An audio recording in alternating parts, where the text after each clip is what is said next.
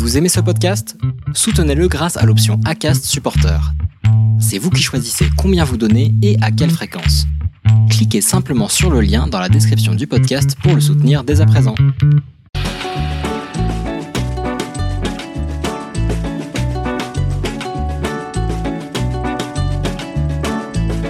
Vous êtes sur le podcast Foodpreneur, un podcast qui partage les expériences des entrepreneurs de l'alimentation.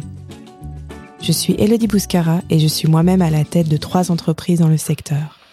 Dans mon parcours, j'ai été inspirée par de nombreux collègues indépendants, des traiteurs, des restaurateurs, des agriculteurs, des producteurs, mais aussi des fournisseurs d'emballage ou des transporteurs. Avec ce podcast, je pars à la rencontre des femmes et des hommes passionnés par le métier et qui vous livrent leur histoire et vous transmettent leurs conseils sans langue de bois. Chaque interview mettra en lumière une expérience personnelle et une problématique du secteur de l'alimentation d'aujourd'hui et de demain. Bienvenue sur le podcast Foodpreneur. Bonne écoute. Bienvenue dans le podcast Foodpreneur. Marie Gémine est une entrepreneure engagée dans le zéro déchet. Elle a fait de son engagement pour la planète un modèle économique en proposant des solutions de packaging en verre aux restaurateurs et marques alimentaires le réseau de l'empoteuse continue de s'étendre en Belgique avec l'ambition de devenir la référence de l'emballage alimentaire consigné. Marie innove et trouve toujours des solutions logistiques pour ses clients, que ce soit en cuisine de livraison, en take-away ou pour les marques alimentaires. Même des glaces y passent. En plus d'être engagée dans la transition climatique, Marie s'engage aussi dans la transition écoféministe et revendique une autre manière de faire de l'entrepreneuriat. Je vous laisse écouter Marie de l'Empoteuse et vous inspirer de ce nouveau modèle d'affaires fondé sur l'économie circulaire. Salut Elodie, merci de me recevoir. Euh, je travaille à la base, j'ai travaillé pendant quelques années dans l'import-export et euh, j'ai eu un petit bébé il y a quelques années et je me suis rendu compte à ce moment-là que euh, l'urgence climatique, c'était des faits réels. J'ai vu les chiffres et j'ai comparé ça à la, à la vie de mon fils et je me suis dit, euh, tu peux pas continuer de bosser dans l'import-export quand tu sais ça. Il faut absolument que tu fasses quelque chose. J'ai décidé de mettre mes compétences à ce moment-là au service du zéro déchet euh, pour faciliter et pour euh, rendre confortable et facile la transition zéro déchet. Donc c'est vraiment à ce moment-là que j'ai décidé de lancer l'empoteuse. Qu'est-ce qui t'a décidé à, à, te lancer en fait au début? Quelle était ta vision pour euh, l'empoteuse? Euh, J'ai découvert le zéro déchet. Donc à cette époque-là, j'ai commencé à aller faire mes courses comme on le fait tous, je pense, euh, euh, en préparant ces petits bocaux pour aller dans une épicerie zéro déchet, en préparant ces plats pour aller chez le traiteur, en réutilisant ces bocaux de confiture, ces bouteilles de jus autant que possible. Et je me suis rendu compte que euh, c'était extrêmement chronophage et un peu complexe, ça me demandait du temps et c'était souvent des sacrifices sur mon confort personnel. Ce qui n'était pas un problème pour moi à ce moment-là, mais je me suis dit sur le long terme et quand j'aurai plusieurs enfants et quand ils iront au solfège et au karaté, ce sera pas du tout possible pour moi de devoir gérer toute cette petite logistique de, de petits bocaux. Alors j'ai réfléchi dans l'autre sens et je me suis dit ce serait intéressant que ce soit le commerçant qui propose des bocaux qu'on puisse utiliser, que ce soit un, un restaurant ou un magasin euh, zéro déchet, ou même euh, quand on achète une confiture ou un pot de miel, avoir déjà un bocal qu'on va pouvoir réutiliser, non pas une ou deux fois, mais des centaines de fois, en le rapportant au magasin, en en reprenant un autre, sans jamais euh, mettre quoi que ce soit à la poubelle ou au recyclage. Euh, pour ça, il a fallu aussi que j'ai une prise de conscience sur les impacts écologiques du recyclage, les imperfections terribles du recyclage, les pertes dans les cycles de recyclage. En fait, on nous vend euh, un idéal en, en termes de, de, recyclage, que ce soit du verre, du carton, du plastique. On nous vend des idéaux qui ne sont jamais réalisés. Et euh, là aussi, quand j'ai pris conscience de ça, il a fallu trouver des solutions. Donc l'empoteuse, c'est un peu une réponse à toutes ces questions-là. Et du coup, euh, comment ça a démarré euh, pratiquement? Comment tu as fait concrètement pour lancer ce projet? Euh, j'ai réfléchi pour voir comment ça pourrait être confortable et pratique pour tout le monde. Il faut que ce soit pratique pour les commerçants, il faut que ce soit pratique pour les consommateurs. Il faut aussi que le système soit, persistant, puisse euh, euh, avoir une certaine pérennité au fil des années. Donc, euh, il faut que ce soit pratique aussi pour moi et pour les personnes qui travaillent avec moi. Donc, l'angle de vue que j'ai adopté, c'est à tous les niveaux le confort des utilisateurs. Et pour ça, j'ai réfléchi longtemps au type de contenant que j'allais choisir. C'était très important pour moi qu'il soit à la fois très solide, très esthétique, mais aussi empilable. Il faut que les couvercles puissent être réutilisables, qu'ils puissent être facilement manipulables, que ça réponde à toute une série de normes techniques. Donc j'ai réfléchi d'une part au choix des matériaux, j'ai beaucoup réfléchi aussi au, à la construction financière pour être sûr euh, que ça tienne la route sur le long terme, mais en même temps pas demander aux, clients plus que ce qu'ils sont prêts à payer. Donc j'ai fait une longue étude de marché euh, à ce moment-là. D'accord, et ça a duré combien de temps tout ça?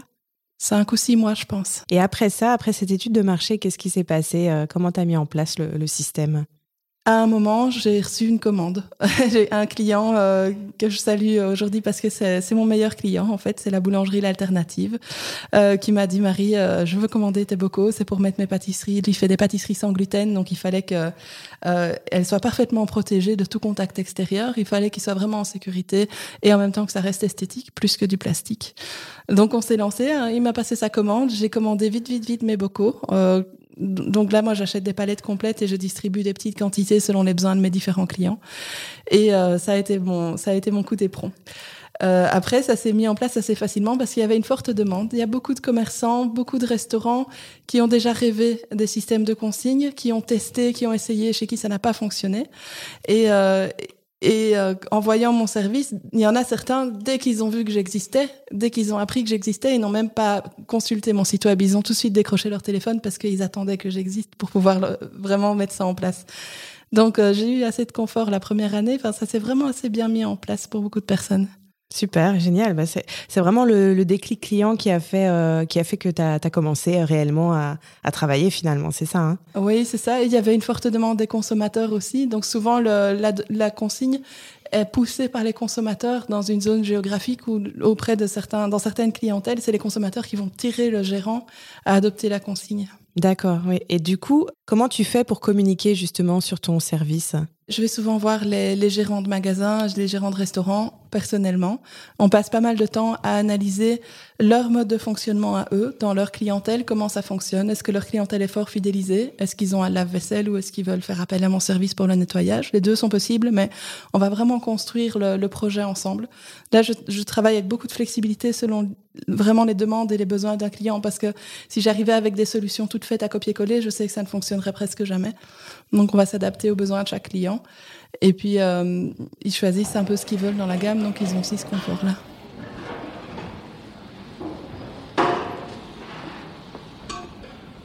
Et du coup, pratiquement, tu as plusieurs systèmes de consignes et de services. Comment ça fonctionne? En fait, c'est un peu plus simple et un peu plus compliqué que ça.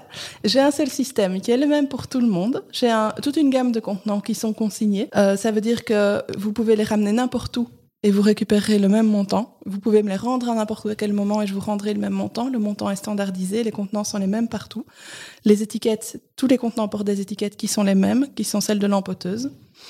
Et euh, vous pouvez euh, choisir tous ceux que vous voulez, mais si vous allez les nettoyer vous-même, vous allez payer moins. Et si vous les rendez à l'empoteuse, ben vous allez devoir payer le nettoyage à chaque utilisation.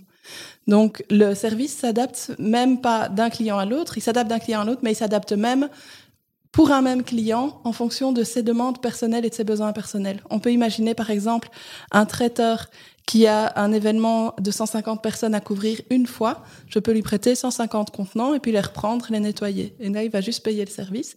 Ou bien, euh, on peut imaginer un glacier qui, euh, qui a beaucoup de travail en été et beaucoup moins en hiver, qui décide de nettoyer ses pots, il prend des pots de glace, il les nettoie lui-même en hiver, mais si c'est en été, il m'appelle et c'est moi qui les nettoie. Donc, on s'adapte vraiment à tous les types de commerce et même pour un commerce, on va s'adapter à son histoire personnelle. je me suis beaucoup adaptée aussi à, à tous les gens qui faisaient de la vente à emporter pendant le confinement et qui maintenant n'en font plus. Dans ce cas-là, je reprends les contenants. Donc, euh, ça, ça, ça, va, ça va vraiment se glisser dans toutes les possibilités.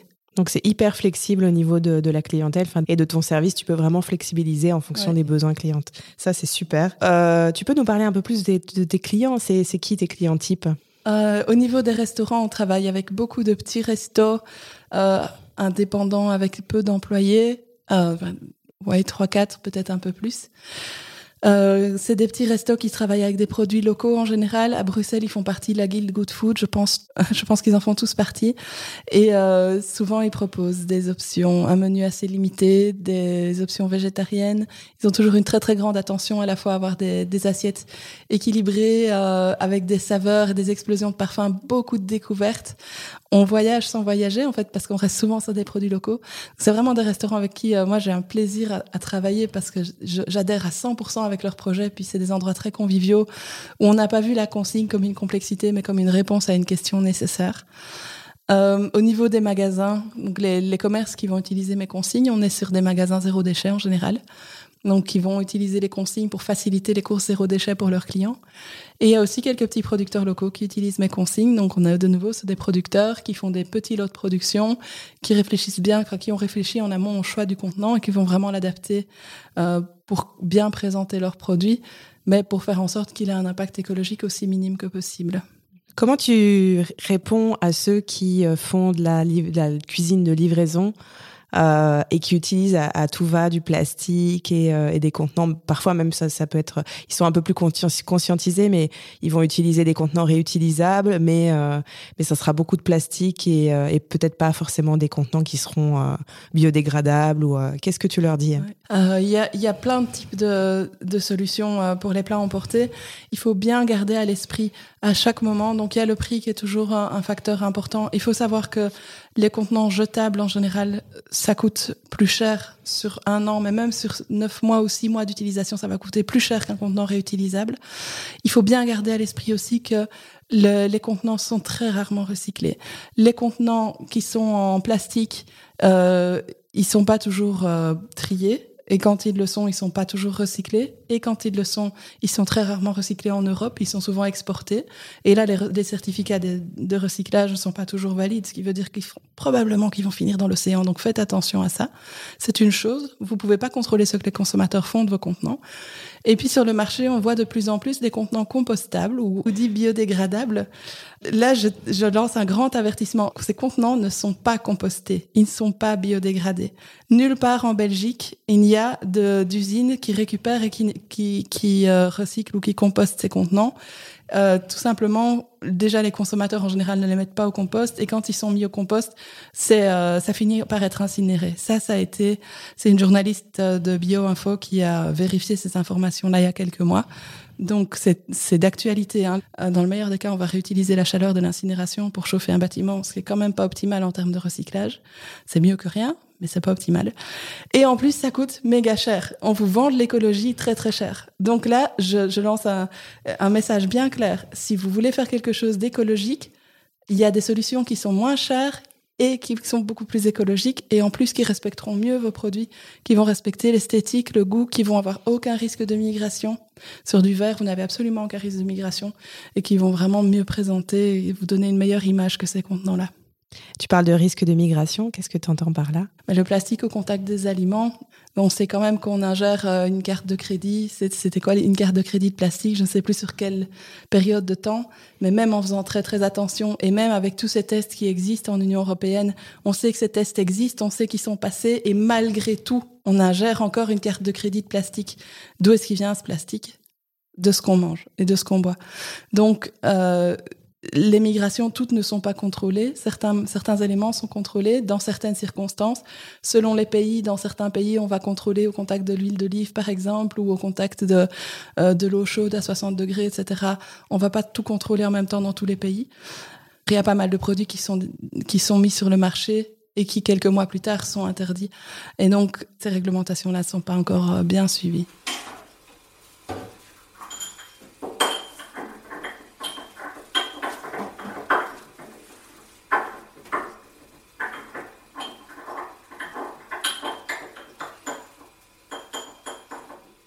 Maintenant, euh, c'est un grand défi pour toi. Tu te lances comme indépendante principale parce que jusqu'à présent, tu étais indépendante complémentaire.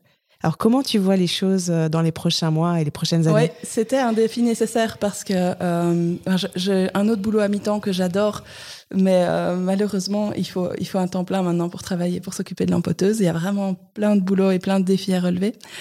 Euh, c'est un petit stress parce qu'il va falloir euh, ramener un salaire entier avec le travail que je fais. En même temps, c'est un plaisir parce que je me lève avec le sourire en sachant ce que je vais faire de mes journées. Euh, et en général, je prends beaucoup de plaisir à rencontrer mes clients et à faire mon travail. L'horizon, c'est d'aller euh, plus loin en Belgique, donc d'étendre mon marché à plus de personnes, travailler avec plus de transformateurs alimentaires. C'est vraiment un projet que j'ai pour l'année à venir.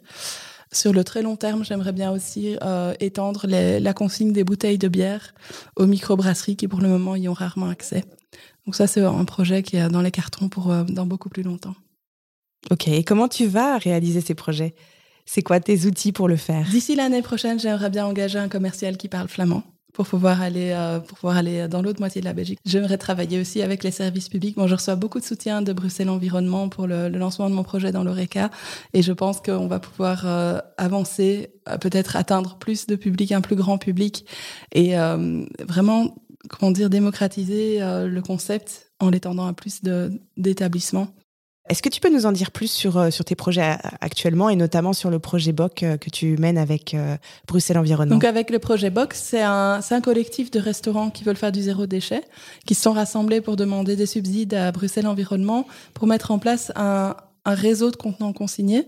Et puis en fait, on a décidé de travailler ensemble. Donc ils se sont greffés à mon réseau. Ils font partie de, des clients de l'empoteuse et les contenants qu'ils utilisent font partie de tout le réseau de l'empoteuse. Ils peuvent être amenés n'importe où dans le réseau. Et on, c'est un peu une phase test en fait, un projet pilote pour voir si un fonctionnement en réseau comme ça va vraiment apporter des bons retours. Quand on parle de retour, on parle vraiment de taux de retour des contenants, on parle d'adoption par la clientèle et du fait de bien ramener son contenant quand on n'en a plus besoin. Et jusqu'ici, le projet est assez bien validé. Donc on a ces, bon, sur les, sur les 10 restaurants, il y en a quatre qui sont fermés à cause du Covid, donc qui ont dû reporter le début du projet. Mais dans les six autres, on a des très très bons taux de retour. Il y en a qui ont des taux de retour jusqu'à 87% des contenants, ce qui est vraiment excellent. Et euh, on, on, on, est en train de valider aussi le fait, euh, je vous en dirai plus à la fin de l'année, mais on est en train de valider aussi le fait que ça leur coûte moins cher probablement que s'ils avaient utilisé des contenants compostables sur toute cette durée-là. Ah, c'est intéressant. Donc, tu as déjà fait une étude d'impact de ça? Dans les restaurants qui ont un taux de retour supérieur à 75% et en utilisant comme prix de base le prix d'un contenant compostable qu'on a mis en moyenne à 30 centimes, parfois un peu plus, parfois un peu moins, on a environ 30 centimes avec le couvercle. Euh, à partir de trois réemplois, le service de l'empoteuse est effectivement moins cher. D'accord, c'est intéressant ça, c'est super euh, argument pour euh, atteindre d'autres restaurateurs. je n'arrête pas de le dire. c'est très bien. Très bien. Donc toi, en fait, au final, c'est vraiment une manière de, enfin, on parle d'alimentation, alimentation durable. Le, packaging, ça fait vraiment partie de, de tout cet ensemble de comment manger mieux et, et en respectant la planète. On veut plus avoir des, des contenants ni réutilisables ni, enfin, ce qu'on dit compostables qui ne sont pas vraiment compostables, mais on peut, on peut vraiment aller vers le zéro déchet tout en gardant une certaine praticité, enfin que ce soit vraiment confortable pour l'utilisateur comme pour le restaurateur, quoi. Ce que je, ce que je pense, c'est que en enlevant le packaging, on peut s'enlever une petite partie de la culpabilité. C'est, on a toujours cette petite pointe de culpabilité quand on achète des plats à emporter au lieu de les avoir fait soi-même, parce qu'on se dit oh, j'aurais pu faire ça moi-même. Mais euh, j'amène plein de petites, euh, enfin, je, soulève de plus en plus cette culpabilité parce que d'abord on va choisir des restaurateurs qui sont locaux, qui travaillent avec des produits locaux, ce qu'on ne fait pas forcément déjà soi-même. Il faut un travail à partir de produits bruts, euh, à partir de produits de saison, ce qui est pas toujours évident à faire soi-même non plus au quotidien, deux fois par jour. Et puis en plus, euh, on, va, on, va créer, on va générer des emplois en Belgique, puis en plus, ça va pas générer de déchets. Et en plus, peut-être qu'ils vont nous faire faire des bonnes découvertes, peut-être qu'on va adopter un peu plus facilement un régime flexitarien grâce à eux, parce que souvent, ils vont nous, nous donner des très très chouettes suggestions végétariennes auxquelles on n'aurait jamais pensé tout seul. Donc c'est vraiment un ensemble, l'alimentation durable et le, le contenant consigné, chez, chez moi, en tout cas dans la manière dont je l'observe dans les restaurants, c'est un petit indice qu'il y a un très très gros travail de fond qui a été fait par ce restaurant-là. C'est un petit euh, un petit drapeau qui dit regardez ici, on fait des trucs vraiment environnementaux. C'est c'est peut-être ça a peut-être l'air superficiel, mais derrière il y a tout un travail qui a été fait. On sait qu'il n'a pas fait ses courses chez un chez un grossiste pas. On sait qu'il a réfléchi à son menu de saison. On sait qu'il a travaillé sur des produits bruts et, et le contenant consigné finalement avec sa transparence, il a aussi cet aspect un peu esthétique, mais il va montrer tout ça aussi aux clients.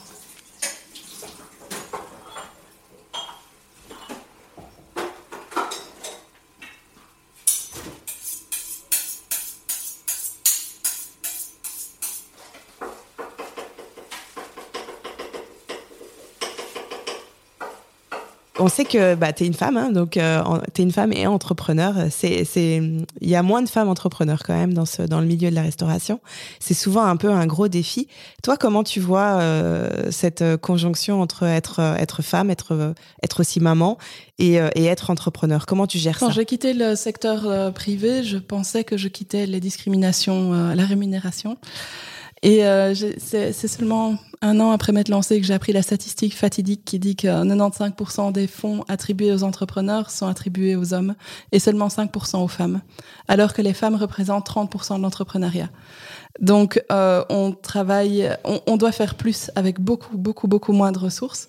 Euh, il y a des injustices et il va falloir faire avec. On va devoir faire preuve d'un peu plus d'ingéniosité. Il va falloir se battre. Mais d'un autre côté, je me dis que euh, le fait d'être maman et entrepreneur, moi, comme je l'ai expliqué tout au début, c'est le fait d'avoir mon fils et de, de, visualiser le futur pour mon fils qui m'a donné l'impulsion et la motivation pour investir, euh, pour entreprendre quand j'ai des doutes ou quand je, suis fatiguée par la charge de travail. Je me souviens que c'est pour une bonne raison que je le fais. Ça me permet, aussi de garder le cap au niveau philosophique et idéologique. Euh, je sais que je le fais pour, pour mettre moins de plastique dans les océans et pour mettre moins de dioxyde de carbone dans l'atmosphère. Donc je sais très très bien où je vais. Et quand on me pose des questions un peu complexes, par exemple, est-ce que tu voudrais travailler pour des grandes surfaces qui sont à la recherche de ton de tes, compétences pour euh, je réfléchis très très vite. Je vois très très vite avec mon instinct et mon intuition euh, vers où ça va me mener. Donc mes décisions sont assez rapidement prises à ce niveau-là parce que je garde toujours ce cap-là. Tu parles de challenge euh, plus important pour les femmes. Et toi comment pratiquement et, et au quotidien tu gères ces challenges qui sont plus importants en tant que femme? Tu parlais aussi des crédits. Comment tu as fait, par exemple, pour ton, pour ton financement, pour ton financement, projet c'est assez crade. Le, le, crédit a été co-signé au nom de mon mari. Euh, donc j'ai pris quatre rendez-vous à la banque et c'est seulement quand j'y suis allée avec mon mari qu'ils ont accepté de, de m'octroyer le crédit. Parce que mon mari a un meilleur revenu que moi. Et donc ça, c'est dégueulasse. Je trouve ça vraiment euh, insultant, humiliant. Euh, clairement, je, la prochaine fois que j'aurai besoin d'argent, j'irai voir ailleurs mais les portes ne sont pas toutes ouvertes. Là, je veux applaudir le travail de Crédal qui, euh, qui soutient beaucoup l'entrepreneuriat au féminin. C'est sans doute chez eux que je vais aller voir. Mais euh, voilà, c'est pas si évident. Pour le reste, quand tu dis comment est-ce que j'aborde ces défis-là, bah, avec beaucoup d'indulgence, je pense que on, on, peut pas sauver le monde tout seul avec une pelle et un râteau. Donc, il, il, faut, euh, il faut tolérer, accepter, euh, faire ce qu'on peut et prendre du plaisir dans ce qu'on fait. Je pense aussi. Sinon, on va perdre le cap. Donc, prendre du plaisir à rencontrer les clients qu'on rencontre, euh, prendre du plaisir à manipuler les produits, à les découvrir, euh, changer un petit peu, enfin, diversifier le travail quand on peut, et ne travailler qu'avec des personnes qui sont chouettes. En général, trouver des, des chouettes partenaires.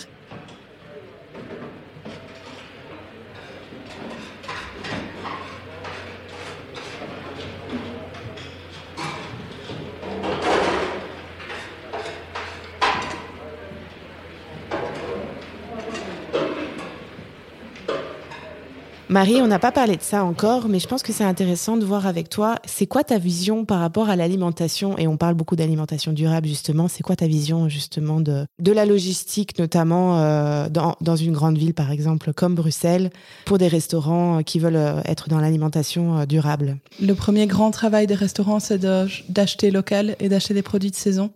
Je pense que les consommateurs doivent soutenir ça très, très fort, pas seulement parce que c'est meilleur. On, doit savoir que c'est meilleur pour notre santé aussi. Et on doit se rendre compte combien c'est important pour l'économie de notre propre pays d'acheter local. Le, les emplois qu'on génère en achetant local, c'est des emplois qu'on ne doit pas payer au chômage. C'est des gens à qui on donne un boulot et tôt ou tard, c'est nous qui payons cette facture-là. Quand on achète local, savoir aussi qu'il y a des choses, il y en a beaucoup, beaucoup en Belgique qui poussent dans des serres chauffées. Ça pollue 47 fois plus. Ça demande 47 fois plus d'énergie que des choses qui poussent en pleine terre. Résister aux tomates au mois d'avril. Les tomates, c'est en juillet prenez du plaisir à manger des betteraves, prenez du plaisir à manger des carottes et des oignons. Et pour ça, les restaurateurs ont un travail à faire et ils le font très très bien. En tout cas, ceux avec qui je travaille, ils connaissent les saisons sur le bout des doigts et ils se font un plaisir de vous faire redécouvrir le panais ou les asperges ou les betteraves quand c'est le bon moment. Et c'est vraiment du plaisir sur toute la ligne. Un autre grand axe, c'est de manger moins de viande et manger plus de protéines d'origine végétale. Donc là aussi, les restaurateurs qui sont engagés durablement, ils mettent tous à leur carte un plat vegan, un plat végétarien et un plat carné. Et faites des découvertes. N'hésitez pas à aller goûter du tempeh et du tofu. Vous allez vraiment prendre du plaisir, c'est sûr et certain. Et euh, souvenez-vous que vous n'êtes pas obligé de devenir végétarien. Vous pouvez avoir l'impact positif de manger moins de viande en en mangeant que 50% en moins. Et bien entendu, zéro déchet, il faut savoir que le plastique issu de la restauration à emporter, c'est un des dix plastiques les plus présents dans les océans. Il faut toujours garder à l'esprit quand vous avez un objet en plastique en main que vous allez l'utiliser pendant quelques minutes et qui va rester 500 ans dans la nature. Voilà. Ouais, ben, je pense qu'on a, on a bien retenu la leçon. Il faudra qu'on fasse un peu plus attention maintenant quand on ira au restaurant euh, et aussi par rapport à la, restauration de livraison, euh, de faire attention à tous ces contenants qu'on nous propose euh, qui ne sont pas forcément compostables et, euh, et qu'on peut vraiment euh, avoir des alternatives comme, euh, comme l'empoteuse pour ça. Maintenant, euh, une autre question. Tu connais Foodcom, hein, puisqu'on on Oui. est ensemble. Et tu sais que euh, ici, euh, moi, j'aide des entrepreneurs à développer leur communication et leur marketing euh, pour, euh, pour qu'on on les connaisse mieux sur le marché. On a discuté un peu avant cette interview euh, des challenges que tu rencontrais euh, au niveau de ta communication et ton marketing. Est-ce que tu veux bien nous en reparler euh, maintenant? Oui, moi, je, j'ai une tendance naturelle à faire un peu des publications euh, orientées vers le consommateur sur les réseaux sociaux. Sauf que moi, mon public cible, bah, c'est les commerçants. C'est les, commerçants et les, les transformateurs alimentaires. Maintenant, je n'ai pas forcément de bonne méthode pour aller chercher ces, ces clients-là. Et euh, tu, tu- enfin, on parle souvent de prêcher un converti, c'est ce dont tu m'as parlé tout à l'heure. Euh, c'est pas toujours évident de savoir qui est converti, qui est à convertir, et, euh, et comment euh, intéresser les clients sans leur prendre du temps s'ils ne sont pas euh, investis déjà dans la mission. Ouais, alors ce que j'ai compris de ta problématique, c'est que tu devais vraiment euh, proposer tes produits et tes services à chaque client en allant te rendre directement chez ce client et en expliquant euh, ton service. Oui. Ça m'avait vraiment interpellée parce que ça prend énormément de temps et d'énergie, j'imagine. Et donc je me disais qu'effectivement, un petit conseil que je voudrais te donner euh, et ben- dont vous pourriez bénéficier de vous en tant qu'entrepreneur de l'alimentation, c'est d'utiliser un peu plus euh, le pouvoir du digital et de peut-être euh, mettre sur ton site web déjà une présentation de, ton service et, j'avais même réfléchi à d'ajouter ça de manière un peu plus ludique, de faire des questionnaires par exemple à l'entrée sur ta page d'accueil, des petits questionnaires ou des petits euh, des petits tests, vous ce qu'on voit souvent dans les magazines. Et ben on peut faire ça aussi sur un site internet en montrant quel type de service euh, de consigne ces restaurateurs pourraient adopter euh, et comment les adopter, et ce qui permettrait pour toi en tant qu'entrepreneur d'avoir des données sur les, les profils de tes clients et qu'est-ce qu'ils recherchent en termes de services de beaux con- consignés, et pour eux d'avoir une, une approche plus lu- ludique et plus intégrée de ton service, et peut-être au final euh, euh, être plus enclin à, acheter euh, tes services. J'aime bien cette suggestion parce que ça permettrait aussi assez rapidement de trier les clients qui sont vraiment investis dans leur démarche zéro déchet et euh, ceux qui auraient juste voulu me rencontrer, voir les bocaux et puis dire non finalement je suis pas prêt à employer la consigne. Donc euh, j'aime beaucoup ton idée en fait. Merci beaucoup Elodie. Eh bien, écoute, j'espère qu'on va pouvoir implémenter ça euh, dans les prochains mois. Et puis, euh, si tu avais un dernier conseil à donner à tous les entrepreneurs qui écoutent euh, ce podcast, lequel, ça serait quoi exactement? Je, je pense que ce qui est important quand on lance son, son activité, c'est de bien faire son étude de marché. Donc euh, être euh, tout à fait au point de ce que les clients attendent. On, on vit dans des bulles et on, on sait ce que nous, on a envie de mettre en place, mais on ne sait pas ce, ce que les autres sont prêts à, à- à payer. Donc vraiment bien faire son, son étude de marché et se faire accompagner par les bonnes personnes pour faire ça correctement, pour être sûr que cette étude soit, soit fiable et soit pas biaisée par ses propres croyances.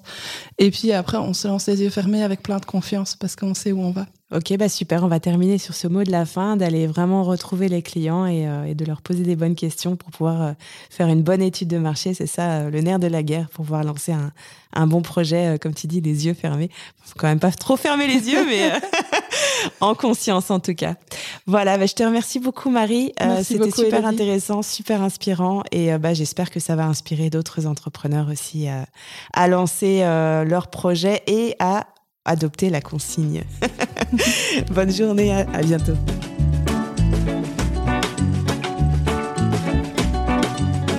Merci d'avoir écouté cet épisode de Foodpreneur. Pour tous vos projets d'emballage consigné dans l'alimentaire, vous pouvez contacter Marie sur son site web www.lampoteuse.be ou sur les réseaux sociaux. Si cette histoire vous interpelle, n'hésitez pas à la partager. Vous pouvez également déposer un avis sur votre plateforme de podcast pour m'aider à le diffuser. Un grand merci pour votre écoute et à bientôt pour de nouvelles aventures Foodpreneur.